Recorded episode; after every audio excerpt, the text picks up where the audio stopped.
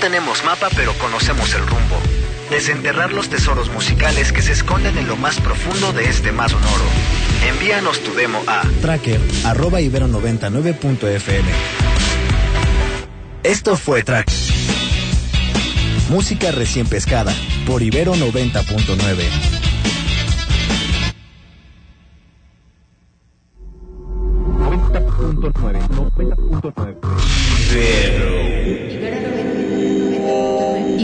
90.9. Esta mañana en Radar 90.9. Radar 90.9. Tu primera impresión, ¿qué tantas dudas, puntos que tú habías señalado, te resolvieron? Solamente uno, en realidad, y que fue una muy buena noticia. El 75% de los adultos van a ser vacunados. Aunque este 75% de la población sea vacunada, no significa que vamos a poder dejar de usar cubrebocas y regresar a la normalidad. No se acerca el fin de la pandemia. Esta inmunidad de rebaño se va a dar solamente cuando ese 75% de los adultos sean vacunados de manera efectiva. Vamos a tener que seguir muchos meses y seguramente varios años utilizando un cubrebocas y la vacuna pues solamente nos va a ayudar a que algún día podamos tener una normalización de las cosas. Radar, radar, con Mario Campos. De lunes a viernes, de seis y media a 9 de la mañana. Radar. Radar 90.9. Localizando ideas. Localizando ideas. X, H, H, U, I, A. 90.9 MHz. Frecuencia modulada con 10.000 watts de potencia. 90.9.1. Canal digital con 130 watts. Prolongación Paseo de la Reforma 880.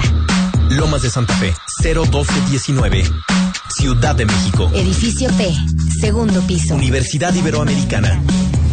Ibero. 90.9. Punto. Ibero. 90.9.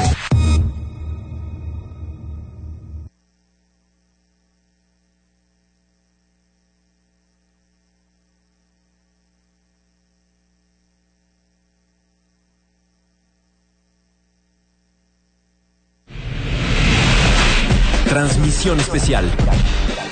Por Ibero 90.9. 9 de la noche con 3 minutos. Sean todos bienvenidos a este documental de Ibero 90.9, un documental en vivo en el que estaremos platicando sobre la comedia en México con Félix de Valdivia y Raúl Campos, que ya están aquí en cabina conmigo. ¿Cómo están, chicos? Bien, felices de estar en la cabina aquí contigo. La verdad es que nos da mucho gusto conocer la cabina de, Radio Ibero. Nunca nos había pasado y es una cabina preciosa la que tienen acá. Efecto. Tiene muchos libros, se parece a la sala de tu casa. No, y el, el, olor, ¿no? Como que huele a un lugar donde quieres estar y convivir y platicar de comedia, básicamente. Yo me siento en casa. Yo me siento como en casa, sí, sí, sí, totalmente. Muy bien, así es como me gusta que se sientan en esta cabina, como si estuvieran en su propia casa. Eh, les recuerdo a quienes nos escuchan allá afuera que nos pueden contactar a través de Twitter en el hashtag documentales99, arroba ibero909fm, por ahí si tienen alguna pregunta para nuestros invitados, pues por ahí nos pueden decir y con mucho gusto se las hacemos llegar. Eh, a mí me gustaría empezar a que nos platiquen un poco de la comedia en México, en qué situación estamos, eh, cómo es que la comedia ha cambiado a través de la no sé, como influencia de estas plataformas digitales de Netflix o streaming que traen todos estos eh, stand-ups gringos, ¿no? Que poco a poco creo que se fueron llegando, a, metiendo en la cultura eh, mexicana y que tal vez han como transformado el formato en el que se hacía comedia o en el que se ha hecho comedia en México en los últimos años. Entonces, no sé, platíquenos un poco de, de, lo que hacen ustedes para la comedia en México y cómo, cómo ha ido evolucionando hasta el punto en el que estamos ahorita.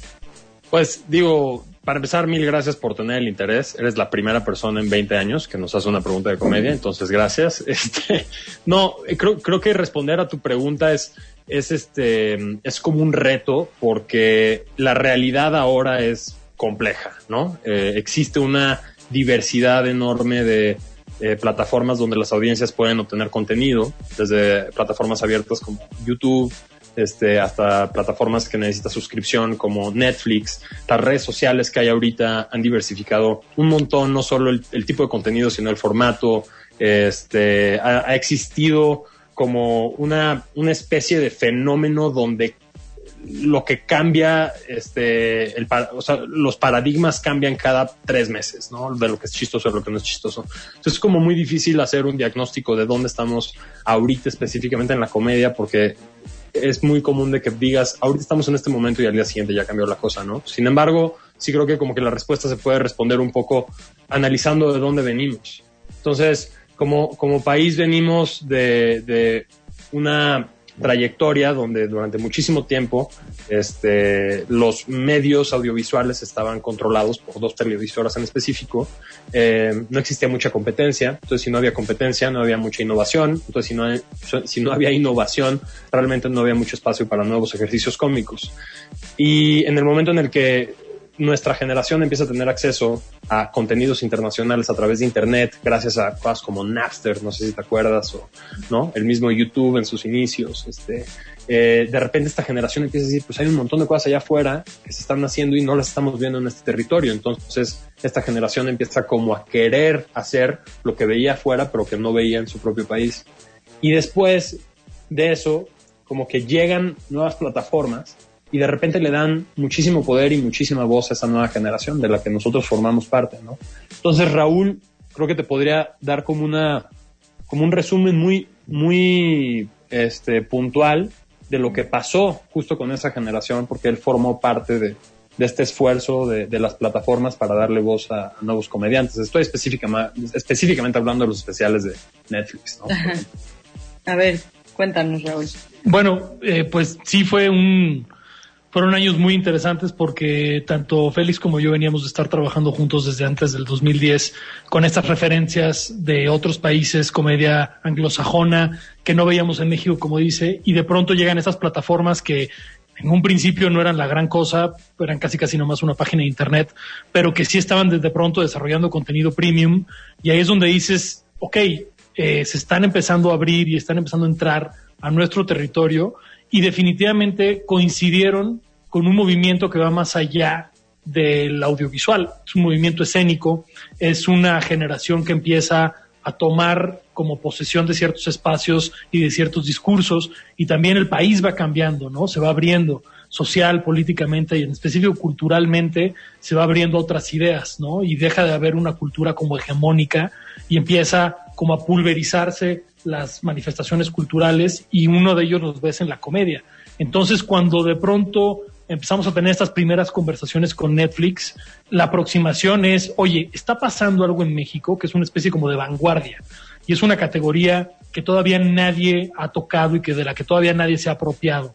Y Netflix siempre fue o sea, una, una, plataforma que siempre apostó mucho al riesgo y a la innovación en cosas que nadie más hacía y que nadie más tenía. Y creo que acertaron en, en, haber confiado tanto en todos los comediantes como en los directores y productores que nos involucramos en esto, porque explotó, ¿no? Después de tocar esas plataformas, explotó porque encontró la distribución que a lo mejor no había encontrado antes y conectó de alguna manera con una audiencia que encontró un eco y que encontró un espejo y un reflejo de algo que estaban buscando y no encontraban, ¿no? Entonces es un proceso interesantísimo, la verdad.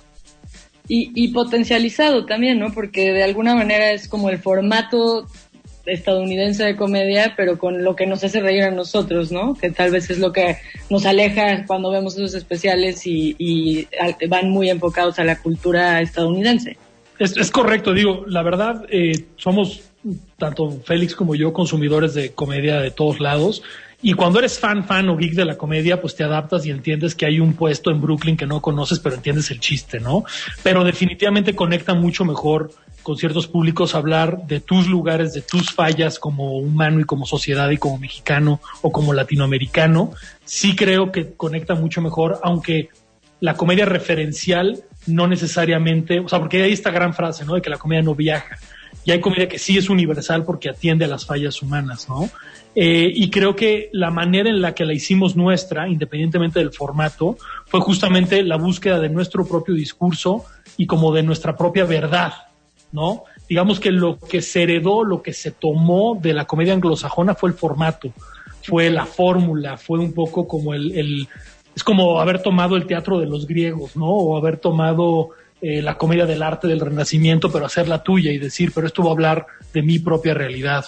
Entonces ahí es un proceso muy interesante porque es tomar un formato y apropiarlo, ¿no? En el, en el mejor de los sentidos. Y creo que se han logrado discursos súper innovadores y súper auténticos que no existían antes. Estuvieron los dos estudiando en Chicago, ¿no?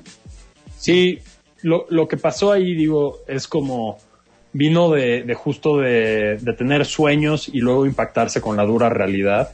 Entonces, el primer proyecto que Raúl y yo hicimos juntos eh, audiovisual fue un late night que se llama Late Night Express y este fue, fue como una idea que, que nació de darnos cuenta que como que no había late nights en México, no había un star system que un late night pudiera como recibir porque nomás teníamos telenovelas. Entonces como que nos dimos cuenta que existía como un star system en, en digital, muy miserable, ¿no? Pero nos daba risa. Entonces dijimos, ¿por qué no hacemos un late night enfocado a estas celebridades digitales? Va a estar muy chistoso porque la mayoría no tienen talento. Entonces, qué mejor, ¿no?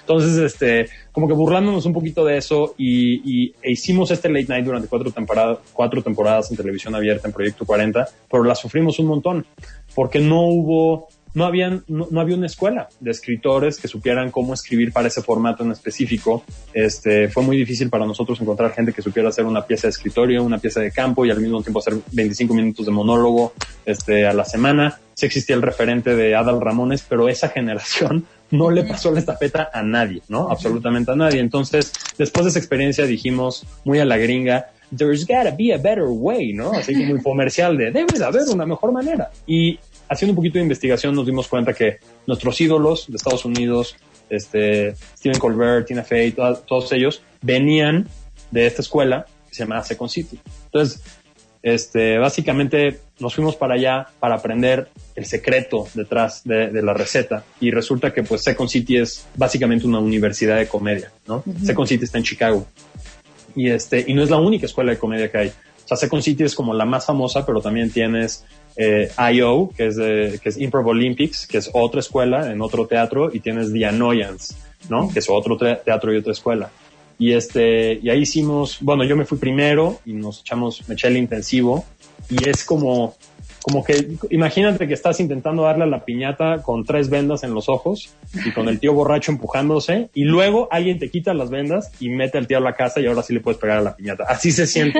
Como que te quiten las vendas y le puedas pegar a la piñata con metodología, que le puedas pegar a la piñata con, con fórmulas básicas y con dirección de cómo escribir sketch, cómo escribir single cam sitcom, cómo escribir largometraje, cómo es, ¿sí me entiendes? Entonces... Sí, total. Y en México no hay en donde estudiar algo así todavía, ¿o sí? Pues hay, un, hay, hay esfuerzos eh, por parte de, de, ciertas personas como Sara de Lille, que montó su, su como escuela de improv que se llama The Assembly, y también sé que Piolo tiene su escuela y hay gente, y, y, está como la generación de, de, personas que hacían este, ¿cómo se llama? La, la de los luchas, Raúl, este Impro luchas. Impro lucha, exacto. Eh, pero realmente no ha, no ha, no ha levantado este, los, por ejemplo, los veranos en Second City, literal, son 600 alumnos y son puros chamacos de 12, 13 años aprendiendo a hacer improv y sketch. Entonces dices, ok, o sea, estos vatos sí están a otro nivel. Y para mí fue una experiencia increíble. Para Raúl fue una experiencia muy desagradable. Porque... Por razón he estado callado todo el tiempo. La, la, mitad, la mitad. Es que te voy a decir, haces la mitad, la mañana haces improvisación y la tarde escribes sketch. Y la verdad es que yo me hubiera saltado la mitad porque yo soy cero. A diferencia de Félix, que sí actúa y hace stand-up y todo. Yo soy una persona que vive feliz en un cuarto de escritores nada más, pero, imponiendo ideas. Y ahí parte de la metodología es hacer los ejercicios de improvisador y hacer los ejercicios como si tú te fueras a preparar como para actuar sketches, ¿no? Entonces sí, la mitad del día era profundamente miserable, pero lo apreciaba también, ¿eh? O sea, sabía como sacarle jugo y sacarle sabor a mi propia miseria, ¿no? Este, como de verdad disfrutarla. Y la tarde yo era el niño de oro, yo era una estrella, ¿no? Entonces, este, la verdad es que fue la mitad del, de, de la experiencia, pero a final de cuentas fue súper útil. Yo creo que también tiene que ver con una escena completa, ¿no? Complementando lo que decía Félix, creo que también tiene que ver con una escena como del teatro, con una escena de una tradición escen, o sea, de una tradición de teatro, en donde de pronto ves países latinoamericanos como Argentina, que tiene algo como la calle Corrientes, que tiene un montón de stand-up, un montón de impro, un montón de teatro, un montón de comedia, y hoy que son grandes exportadores de formatos de todo, de películas, de cine, de todo. Entonces, va más allá de esfuerzos individuales, tiene que ver con una movida mucho más amplia y con un esfuerzo mucho más colectivo, ¿no? Antes de seguir platicando, vamos a ir a escuchar una canción. Esta la escogiste tú, Félix, y quiero que nos platiques un poco por qué escogiste Chilanga Banda.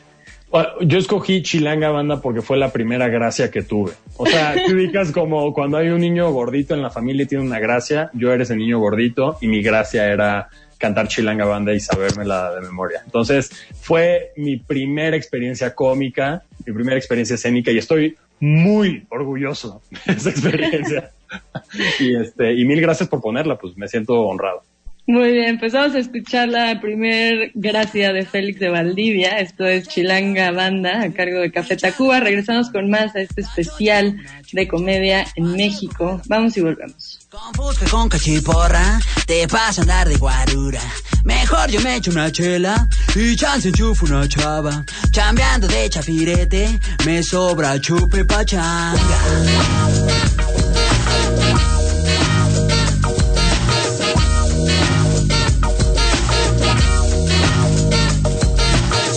Saco chipote la chota no es muy molacha chiviando a los que machucan se ven morder su talacha. De noche caigo al conga no manches dice la changa. A choro de este por ocho en chifla pasa la facha. Pachuco cholos y chundos chichinflas y malapachas. Acá los chompiras rifan y y chundos chichinflas y malapachas acá los chompiras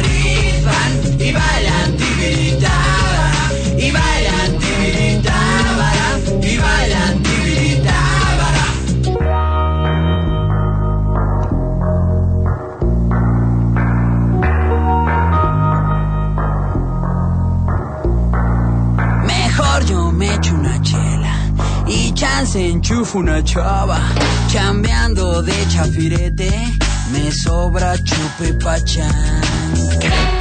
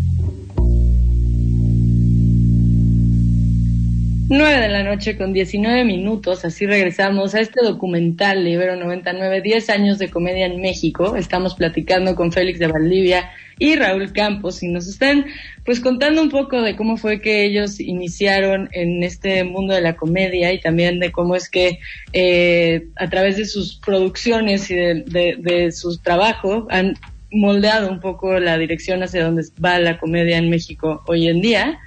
Eh, ¿Cómo se sienten?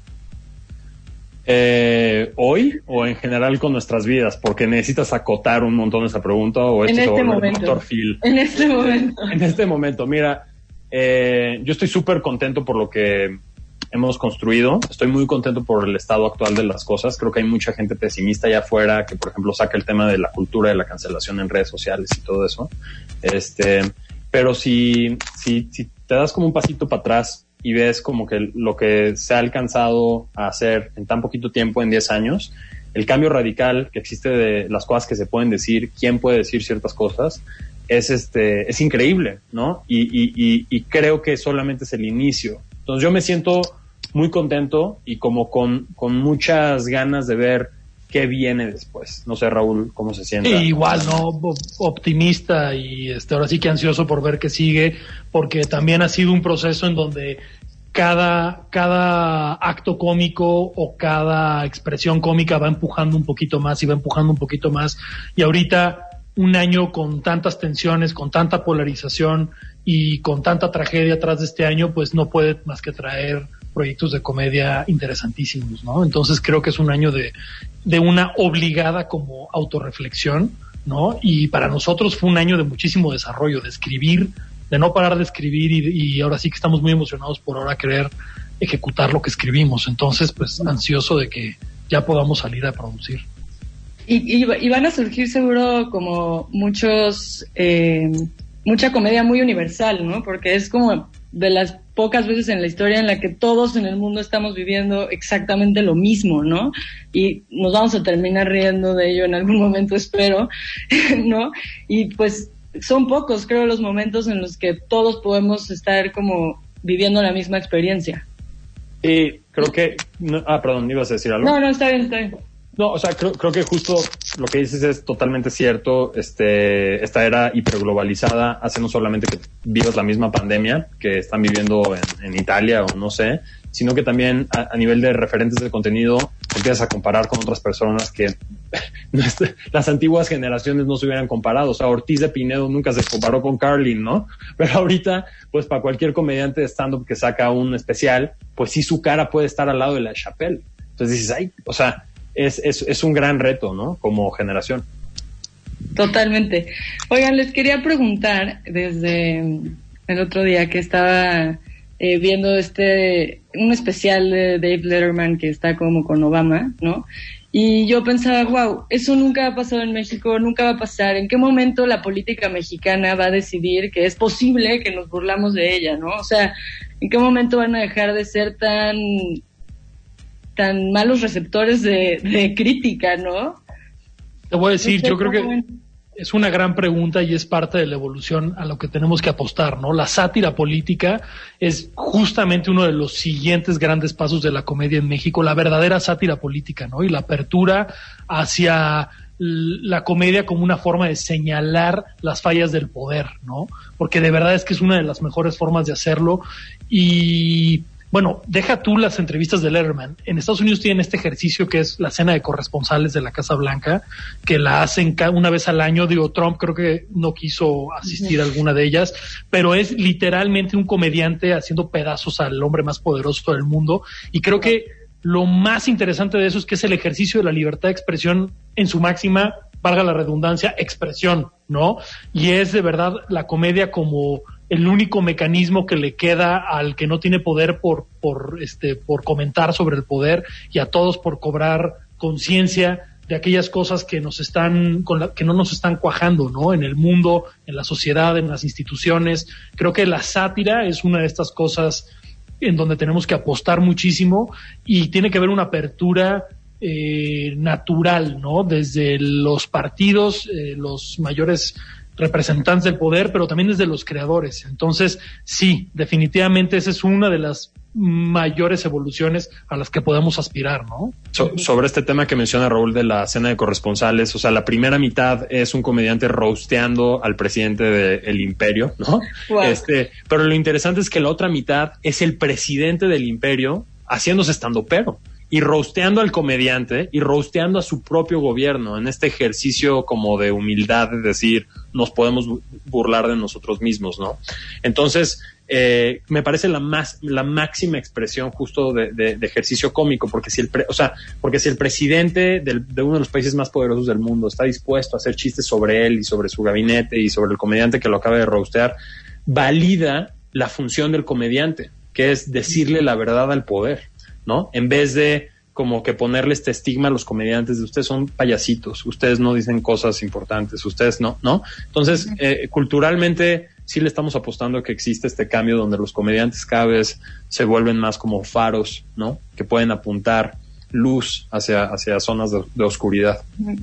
No, y, y, qué loco, porque también hasta como estrategia política debería de de funcionar, ¿no? O sea, le funciona al gobierno, por ejemplo, de Estados Unidos, el verse como un hombre que acepta la crítica, que se ríe de él mismo, que es tan seguro de él mismo que le vale madres lo que le están diciendo, ¿no? Y, y el hecho de que aquí en México sea inaceptable, ¿no? También habla mucho de nuestras figuras políticas y de la poco abiertos que están a, en realidad escuchar a los ciudadanos, ¿no? Sí, hay una, hay una rigidez como igual, así, de verdad, como tradicional y como es una cuestión que traemos ahí como de un acartonamiento de el deber ser de las cosas, pero definitivamente la comedia es un diálogo no deja de ser nunca un diálogo en donde la gente manifiesta las tensiones que hay allá afuera. Entonces, si un político es lo suficientemente inteligente para entender que no es más que un acto performativo y que no es más que una representación de algo y que incluso va a ganar simpatía por escuchar, lo platicamos casi siempre Félix y yo, el único que se burla del rey es el bufón, ¿no? Por eso está ahí, porque nadie más de la corte se atreve a decir que, que, que, que, está de malo en el rey, que si es gordo y no sé qué, y el rey se muere de la risa porque es inofensivo, es ofensivamente inofensivo o inofensivamente ofensivo, ¿no? Entonces, es un gran mecanismo, es un gran vehículo para comentar definitivamente. Ay, pues ojalá y pronto podamos ver uno de esos, este... Va a pasar, ya está pasando. O sea, te voy a decir, hoy ves... Hoy vamos a tener que esperar a que cambie el presidente, yo creo. No, pero, pero no depende de una persona, ¿eh? O sea, depende más bien, o sea, antes jamás hubieras imaginado a eh, personas de ciertos demográficos diciendo cosas que hoy te parece muy natural y no han pasado más que cinco o seis años. Entonces, realmente el cambio yo creo que justo las redes y las nuevas tecnologías como que lo potencializan, lo aceleran, ¿no? Porque se tienen que adaptar. Si el político y el hombre poderoso no se adapta a eso, simplemente queda fuera de juego. Claro. Sí, totalmente, tienes toda la razón. Vamos a escuchar una rola más y nos vamos al corte de la media. Raúl, ¿por qué escogiste esta canción de Lelutier?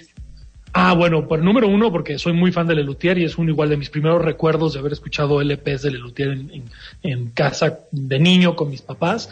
Este, y escogí esta en específico porque también me gusta mucho el jazz. Es una canción que todo el título de la canción es con O. Es Doctor Bob Gordon Shops Hot Dogs from Boston, que es un foxtrot, ¿no?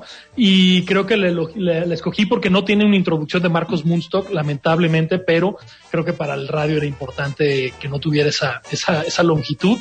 Y porque creo que Le Luthier es uno de estos ejercicios que nos demuestran que es posible hacer una comedia súper sofisticada, súper inteligente y súper divertida en nuestro territorio. Soy gran fan conocí a uno de los de Lutiers comprando su propia piratería fuera del Auditorio Nacional hace como cinco años. Este, y la verdad es que soy, me declaro fan de, de estos tipos que me parecen genios. Super, pues vamos a escuchar esta canción, después un corte y regresamos con más. Estás en Documentales 90.9.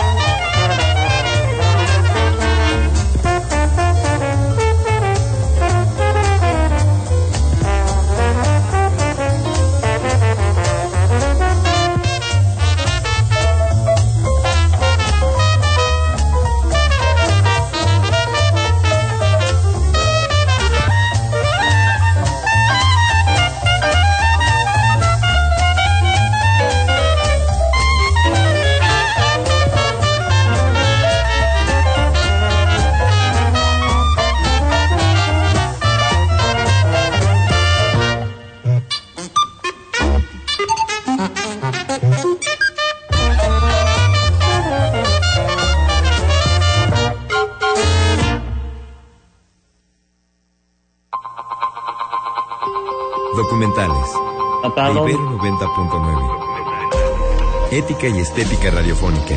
Por Ibero 90.9. Ibero 90.9. 90, 90. 90.9. Ibero 90.9. Él me enseñó a fumar cristal, pero no me, no, yo no me sabía aprender y por acá me enseñaron. Pero mis hijos a mí no me han visto hacer eso. Sí saben qué clase de mamá tienen porque saben toda mi vida. Me metí a chochos, activo, piedra. Cualquier gente que me veía le pegaba. Mis hermanas me hablaban, ¿y qué crees? ¿Cómo tenemos un pedo? Y como loca iba y me, me peleaba con quien fuera. No me daba miedo, caía a la cárcel. El mundo de las drogas no es un lugar feliz. Busca la línea de la vida. 800-911-2000. Ibero 90, 90. 90.9. Ibero 90.9. Información, narración y opinión. Documentales de Ibero 90.9.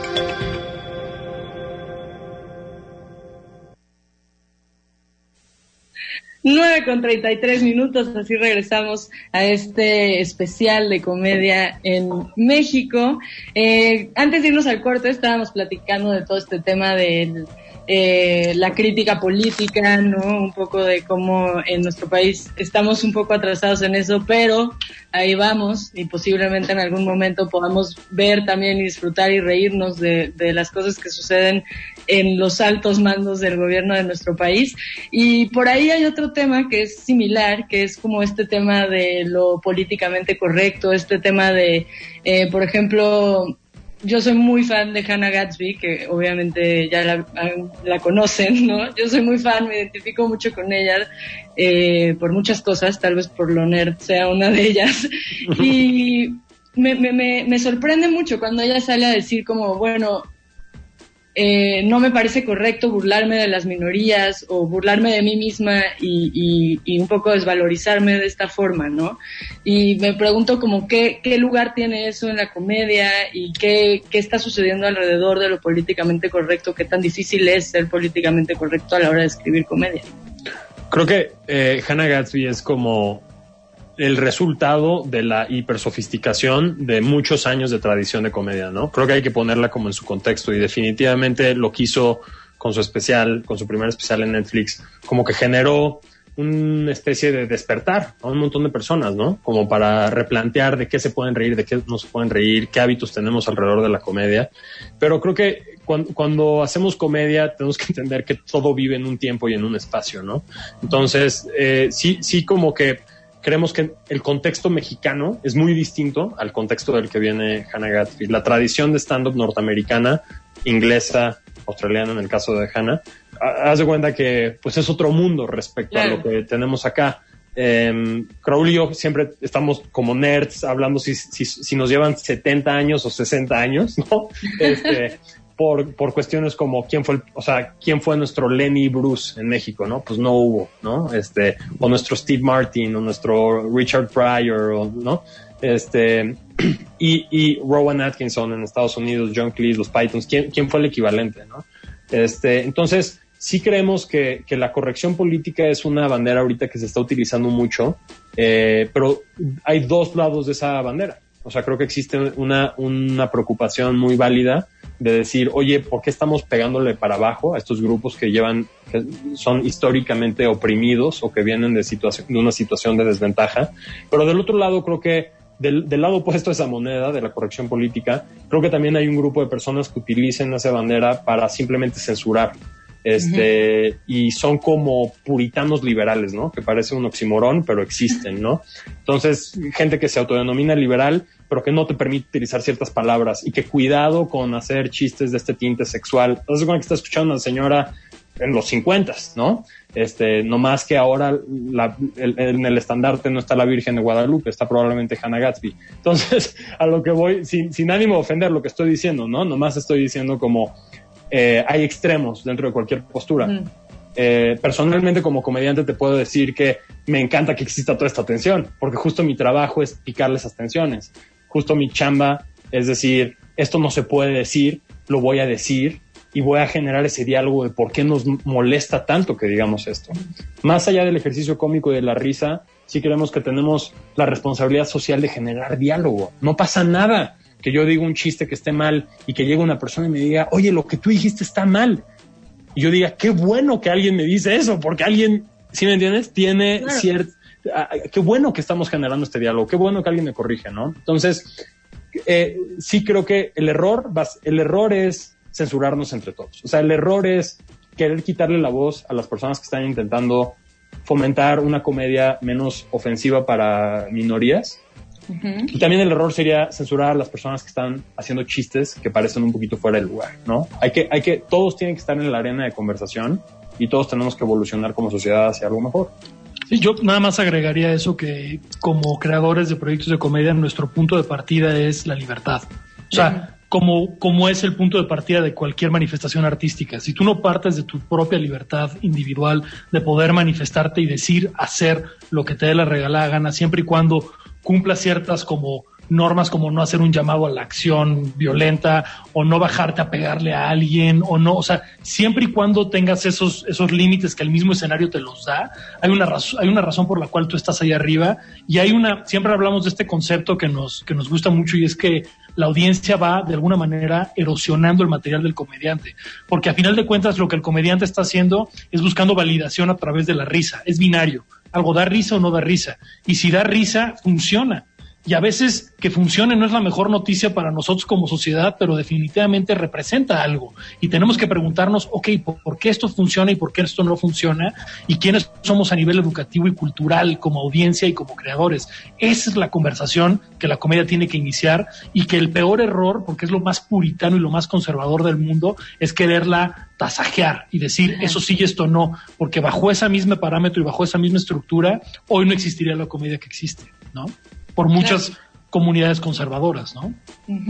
Y además, de alguna manera, la comedia te muestra las fallas que hay en la sociedad, ¿no? Y te permite tomar acción y hacer algo. O sea, creo que hay temas que tal vez en un contexto fuera de la comedia serían demasiado serios, demasiado difíciles de trabajar, demasiado crudos de exponer, ¿no?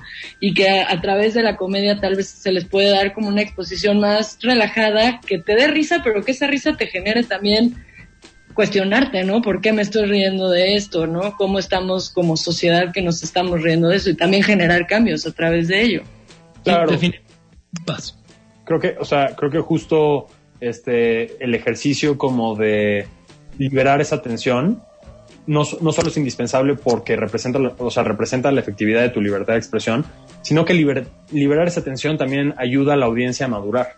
De la misma forma que un niño de 8 años se puede reír por la palabra pene dos horas, pero cada vez que se ríe esa palabra, cada vez se ríe menos y empieza a madurar. Y de repente, ya cinco años después, dice, güey, pues ya no me da risa. Entonces, a mí me sigue dando risa, güey. A mí también, 100%. es una gran palabra. Este, eh, no, pero, pero, pero a lo que me refiero es, hay que darnos la oportunidad de madurar como sociedad. Hay que darnos la oportunidad de reír, reírnos de, estas cosas para procesarlas en vez de tenerlas reprimidas. Entonces, este, creemos que es una parte indispensable del, del diálogo de esta generación. No podemos huirle a la libertad de expresión que tanto nos ha costado trabajo conseguir. O sea, la verdad. Por aquí preguntan que lo que dijo Platanito de los niños quemados tendrían que censurarlo. Sí le tiran fuerte, sí le tiraron fuerte. A lo de Platanito, a ver, digo, no sé qué opina Raúl. Mi, mi, mi opinión en todo esto es, otra vez, lugar, este, forma de hacer las cosas, tiempo, ¿no? O sea, dicen que la fórmula de la comedia es tragedia más tiempo es igual a comedia, ¿no? Entonces existe como que este mantra de cuando un comediante dice algo muy muy temprano, le dicen too soon, demasiado temprano, ¿no? No dejaste que esto descansara, no dejaste que esta pena pasara para los afectados. Entonces, depende del lugar. O sea, es muy distinto hacer un chiste entre comediantes el día siguiente al que se, al que ocurre una tragedia en un lugar cerrado a hacerlo en cadena nacional. Entonces creo que todo depende, esa es mi opinión, no sé qué opinas tú, Rob. Sí, contexto, contexto, contexto, ¿no? O sea, a final de cuentas, la comedia nunca se da en el vacío, nunca se da como en un éter ahí extraño, o sea, se da en un lugar, en un tiempo y en una forma, y la verdad es que comentar sobre ese, sobre ese chiste, pues fue algo natural, fue algo aparte súper farandulero, ¿no? Que es muy, es muy efectivo para ciertos medios, que lo que buscan es, es justamente eso. Y la verdad es que, como, dice, como un capítulo de Los Simpsons, de verdad no hay nada más glorioso que una turba iracunda, ¿no? O sea, que ya sabes que esta cuestión como de crucificar a las brujas y como de colgarlas y quemarlas en leña verde, cuando la verdad es un chiste que a final de cuentas es ofensivo, pero no deja de ser un chiste. Ya sabes, es un acto performativo. Entonces, censurarlo, bueno, si lo pasaron en cadena nacional, definitivamente es algo que yo no haría porque me parece algo muy fuerte para ese contexto. Pero si pasó en un show, como fue el caso, que pasó en un show que alguien grabó y de pronto subió y en donde el común denominador de la gente se rió, pues es también sacarlo un poco de contexto, ¿no? Entonces, yo creo que la respuesta es contexto. No hay, no hay respuestas absolutas en esto porque estamos en el mundo de las subjetividades, porque, ¿qué crees? La comedia, como cualquier arte, es subjetivo, súper subjetivo, ¿no? Sí, depende un buen del espectador, ¿no? Bueno. De lo que 100%. Claro. Vamos con una canción más, Félix. Eh, tú la escogiste. Regresando, vamos a platicar de lo que están haciendo en Spotify y ya de que nos cuenten un poco en qué están en este momento. Pero Félix escogió una canción de 7 minutos, así que vamos con ella. Mi nombre son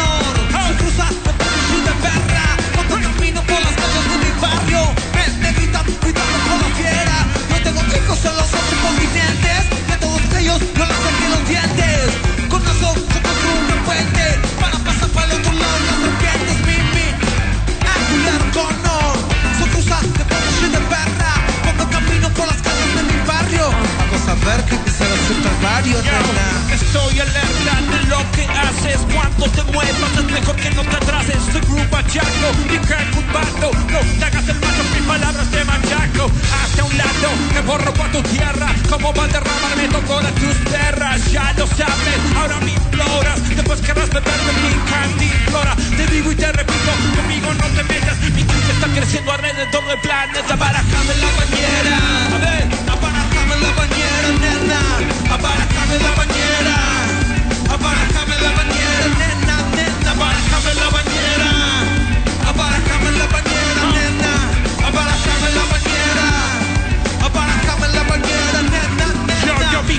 mi culo, me chico, boludo. Todos te chupo, métetelo en el culo. You know about me, you know about mi cara. Tú sabes, me pateas y yo no digo shh. No importa, lo pides, pide pegamento Cuando se crees que comerás el pavimento. Yo piro a la paz, no pides de la otra Saqueame la dica sin tu tropa. Abarajame la bañera.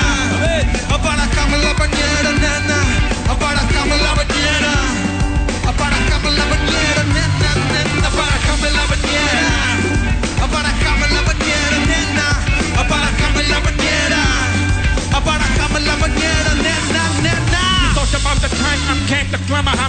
jama Apremudado cabeza que no quiere hacer nada. Tú sabes que asumo que se cuide de los azules. Si no terminara siendo un portero De una yo, yo le dije a Pedro Yo a Latino brother Be careful of the big deal trying to be bada Él no me hizo caso y se fumó un perro. Un ovejero chuta de un hijo de puta. Pedro murió de ocho tiros policiales Según la ley. Ocho tiros legales Yo aspiro a la paz No pidas de la otra. Saqueame la tica sin tu tropa Abarajame la bañera.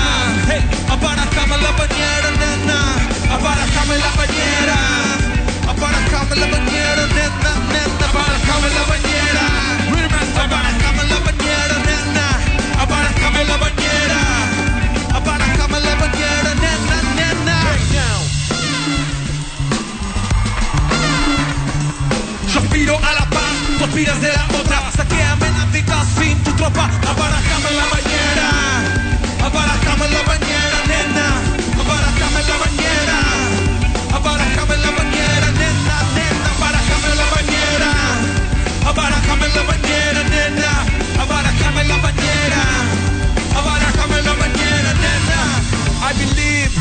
South America Oh, manito estero, man Ya estamos de regreso. Félix, platícanos por qué escogiste esta canción. porque Ilia Culiacán de Valderrama son mi animal espiritual y esa es la, la razón. Qué bonito gato aquí en la cabina, ¿eh? Me encanta que tengan gatos en, en el ambiente laboral, está padrísimo. Pero sí, por esa razón, por mi animal espiritual. Justo apareció cuando dijiste animal espiritual, ¿eh? así, Así que es, se me el hace que es gato- una señal. El gato Félix, mira, hay varias señales, creo que soy un felino, eso es, eso es definitivo. Exacto. Oigan, a ver, antes de despedirnos, cuéntenos qué están haciendo, qué es esto de Toma Uno, de dónde surge. Pues mira, te platicamos. Raúl y yo, después de esta década en la que hemos estado involucrados en distintos proyectos de comedia, como que nos dimos cuenta que era importante hacer una especie de corte de caja, ¿no? Como decir, bueno, en, en esta década que hemos logrado, qué ha pasado, porque hemos tenido desde comediantes que de la noche a la mañana se hicieron famosos a comediantes que llevan 10 años talachando y todavía no tienen su big break, ¿no? Entonces quisimos hacer esta especie como de antología de conversaciones eh, con comediantes, con personas que escriben comedia, con personas que dirigen comedia, para entender de dónde, de dónde vienen. Este, Raúl y yo siempre platicamos que nos encantaría tener en YouTube o en algún lugar una plática de una hora con Cantinflas y que le preguntaran, oye Cantinflas, ¿y de dónde viene tu estilo? ¿Así hablaba tu papá? O no sé, o con Tintán, o con Clavillazo, o, o con Pardavé. Entonces dijimos, bueno, no tenemos eso, pero ¿por qué no lo hacemos para las futuras generaciones? Entonces es como un corte de caja en lo que nosotros consideramos que es el primer acto de una nueva generación de comediantes. Y los que les interesa este tema de la comedia, pues va a ser un lugar donde ustedes puedan escuchar lo que está detrás de cámaras, lo que está detrás de un show. Sí, lo, lo único que yo agregaría para que todos los que nos escuchan tengan sus expectativas en el debido lugar es que es el único podcast de comedia que no es chistoso. O sea, que no necesariamente es chistoso. Por eso lo, por eso lo conduzco yo. Eh, y bueno, básicamente, básicamente, perdón. A ratos sí te ríes. Yo me río, sí, sí, sí, pero la verdad a veces también es por llenar los espacios vacíos, o sea, es por llenar el silencio. No, no, la verdad es que sí me, sí me suelo reír, pero no es, no es como que busquemos todo el tiempo hacer el chiste o la, o la, este, el chascarrillo ahí, lo que sea. La verdad es que es un, es un podcast sobre comedia y que trata de entender qué hay detrás del chiste y qué hay detrás del comediante y dónde está como la, la, la carnita atrás de eso y un poco en el macro decir dónde estamos hoy y nos encantaría de pronto en 10 o 20 años hacer el toma 2, ¿no? Y tener invitados similares y verlos en el paso del tiempo, porque sí creemos que hay un antes y un después de los 10 años que hemos pasado ahora en cómo se manifiesta la comedia y por eso es este corte de caja, ¿no? Entonces, tenemos desde comediantes que se hicieron famosos vía redes sociales hasta comediantes que fueron famosos hace dos décadas como Anabel Ferreira que nos cuentan su gran experiencia en la comedia, hasta escritores y directores como Marcus Bucay que acaba de sacar su serie en Amazon. Entonces, un poco la idea es crear y un poco nutrir el ecosistema de la comedia en nuestro contexto, ¿no? Porque creemos que eso a veces es lo que puede hacer falta, crear ecosistema, crear vínculos de comunicación entre todos nosotros. Y visibilizar también lo que sucede atrás de un show de comedia, ¿no? Porque, Absolutamente.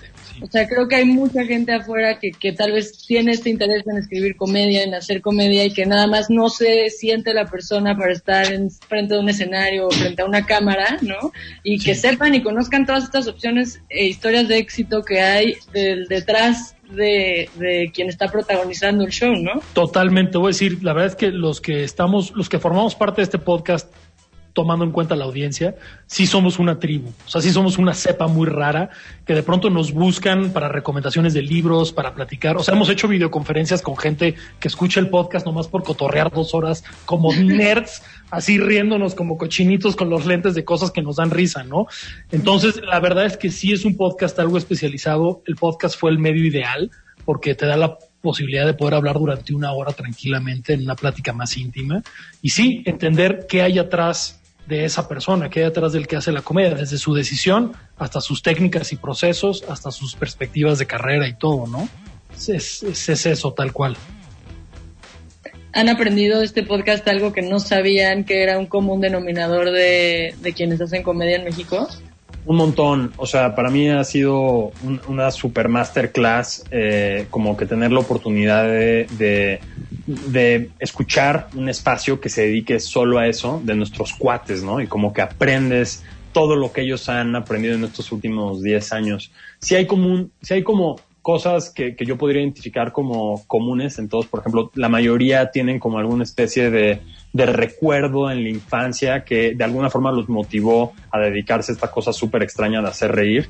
Este, entonces eso es padre, como decir, ok, formo parte de la, de la misma tribu de gente extraña que tuvo un trauma en la infancia y que ahora necesita hacer reír a la gente para ser feliz, ¿no?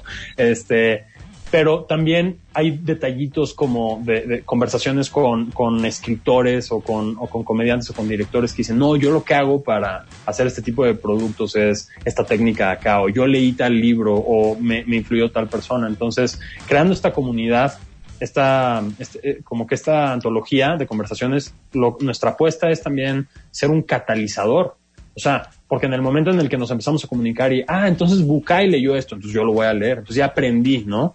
O, ah, esta persona escribió de esta manera, entonces yo lo voy a intentar en mi privacidad y voy a mejorar como escritor. Entonces, creo que, creo que para todos los que les interese dedicarse a esto, sí es un podcast medio obligado, porque se van a dar cuenta que no hay un camino al éxito, entre comillas. Hay un relajo de caminos, básicamente, y la clave es simplemente ejecutar, hacerlo, pasar del mundo de la representación en tu cabeza, me gustaría, y del sueño a hacerlo, hacerlo, hacerlo, hacerlo. ¿no? Sí, lo, lo, que yo agregaría de aprendizaje de, de, de, este podcast son básicamente dos cosas, ¿no? Uno, la diversidad que hay entre los invitados, ¿no? Que hoy la comedia no es hegemónica, súper diversa, y que personas que hace 15 años no podrían imaginar su vida haciendo comedia hoy lo están haciendo y viven de eso. Y dos, la cercanía de la comedia y el fracaso, ¿no? O sea, a mí me, a mí me gusta mucho esta idea del fracaso porque cuando fracasas quiere decir que ya empezaste. Y en comedia el que fracasa gana. Es una paradoja bien bonita, ¿no? Entonces, siento que todos los que nos sentamos a platicar ahí no hacemos más que compartir un poco nuestros fracasos y cómo, cómo lidiar con ellos a través de un vehículo tan gratificante como puede ser la risa. Ahí hay unas, ahí hay unas paradojas bien interesantes, ¿no? Oigan, por aquí ya nos tenemos que ir, pero nos están preguntando en dónde pueden ver o qué pueden ver que hayan eh, hecho ustedes o donde hayan estado ustedes. Digo, para empezar, creo que Toma Uno está exclusivamente por Spotify, ahí lo pueden ver y ahí van a escuchar de las mil y otras cosas que hemos hecho. Este, los veintitantos especiales de comedia que ha hecho Raúl en México y Sudamérica los pueden ver en Netflix. Este, las tonterías que yo hice se desaparecieron gracias a la magia de la televisión abierta y no las van a poder reencontrar en ningún lado. Pero si quieren platicar con nosotros, hacernos preguntas y tener un momento de nerd geek de comedia, pues nos pueden encontrar en nuestras redes sociales. Yo estoy como arroba Félix de Valdivia en todos lados. Raúl, ¿tú cómo estás? Yo estoy como arroba yo soy Raúl Campos. ¿No? Y, y sí, digo, de lo que hemos hecho, Félix es mucho más sube mucho más contenido que yo en sus, en sus redes, la verdad es que yo no tanto, pero si quieren ver los especiales de comedia en Netflix, en Netflix nada más ponen Raúl Campos y van a aparecer este, los 23 especiales que hicimos entre México, Colombia, Argentina y Chile. Échenselos porque están eh, muy interesantes respecto a al abanico que van a encontrar ahí, ¿no? Y bueno, quiere, si quieren ver una serie que hicimos nosotros, Sobreviví, por YouTube Originals también, eh, pueden ver el piloto, el primer capítulo gratis, el capítulo 1 eh, es una serie protagonizada por Sofía Niño de Rivera, que co-creamos Félix y yo con Sofía, y que Félix y yo dirigimos y, estuvimos ahí en el desarrollo y Félix escribió tres capítulos. Esas son cosas que se me ocurren ahorita que podemos compartir, ¿no? Súper, pues por ahí ya tenemos mucha tarea que hacer de, de, ver su trabajo. Félix, Raúl, muchísimas gracias por esta hora, por esta charla. Espero que la hayan disfrutado ustedes igual que yo. Gracias a toda la audiencia, a Ana también que aquí nos estuvo acompañando, silenciosa, y a Martín que está ahí rifándosela en Santa Fe. Muchas gracias. Gracias chicos. Gracias a ti, la pasamos genial. Inolvidable. Nos despedimos, se quedan con la programación de Ibero 90.9. Yo los escucho el viernes a la una y media de la tarde. Adiós. Soy la sombra de la vida, mi sangre es la comida que te hace estar dormida. Pero no me hagas carita, solo busco otra salida. Bailando y cantando es tu castigo por ser diva, soy el verdugo de tus sueños. No soy malo, soy veneno. No me mires a los ojos porque puede que no encuentres nada más que tu reflejo. Yo soy tu infierno, yo soy tu infierno. En el lenguaje del amor era el verbo en carne viva, yo era el dueño de estos bailes, pero todo terminó por Mr. E. M.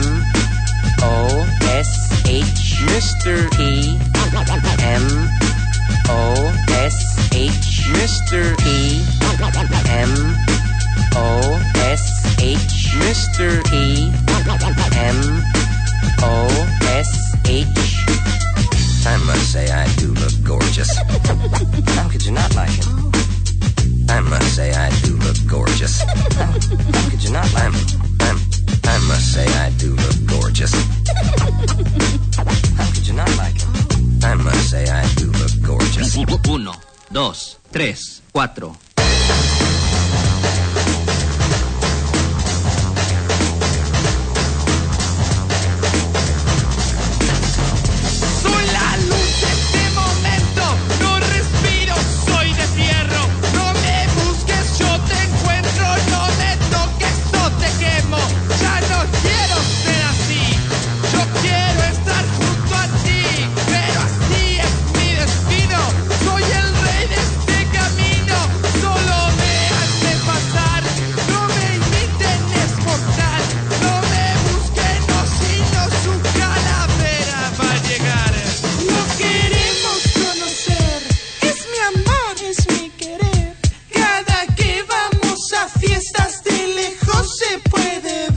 Mr. E M O S H Mr. E M O S H Mr. E M O S H Mr. E M O S H Yeah, talk to me, baby. Right a little closer.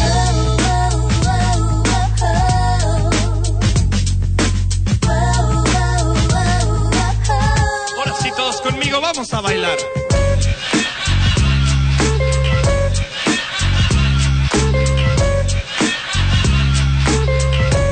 Ráscale, mi Jason.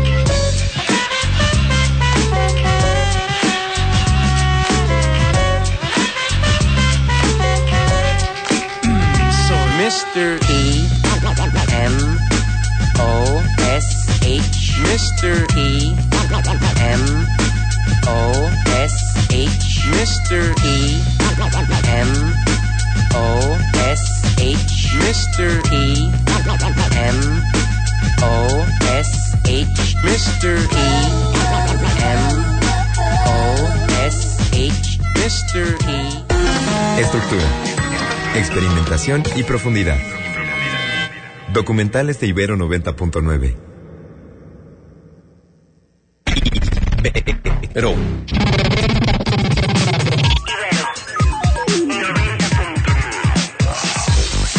Ibero. Ibero. 90.9. A lo mejor este año dejamos de ir al cine, salir a fiestas o fanear en conciertos. Pero ni la pandemia pudo ponerle pausa a nuestra pasión por la música. En